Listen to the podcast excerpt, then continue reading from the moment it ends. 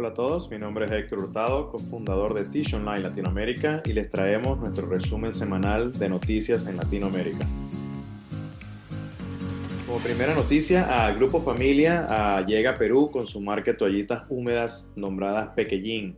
Luego de que se confirmara la adquisición del casi 44% de Grupo Familia por la multinacional Essity hace meses, la empresa avanza firmemente en la internacionalización de sus marcas. Con esta entrada Perú, se convierte en el séptimo país de Latinoamérica que usa la marca Pequeñín para promover el cuidado y bienestar de los bebés con su segmento de toallitas húmedas con tela libre de plástico. En otra noticia de productos en nuestra región es que la empresa Grand Bay lanza el nuevo papel higiénico Rosal Black Edition.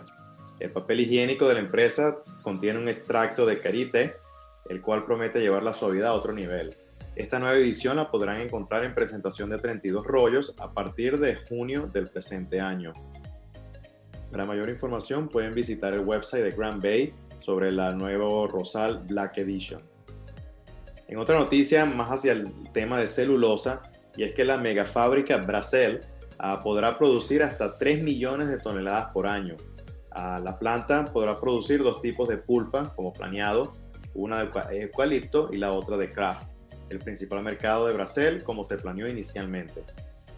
Y como última noticia de esta semana, la empresa CMPC fue reconocida por el sello de excelencia energética.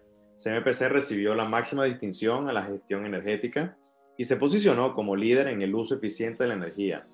Para este año, la empresa espera completar un total de 23 certificaciones o plantas, ya que actualmente cuenta con 19 instalaciones certificadas bajo la norma de eficiencia energética ISO 5001-2018, de las cuales 15 plantas están en Chile y representan el 95% del consumo de energía de todas las plantas de la compañía.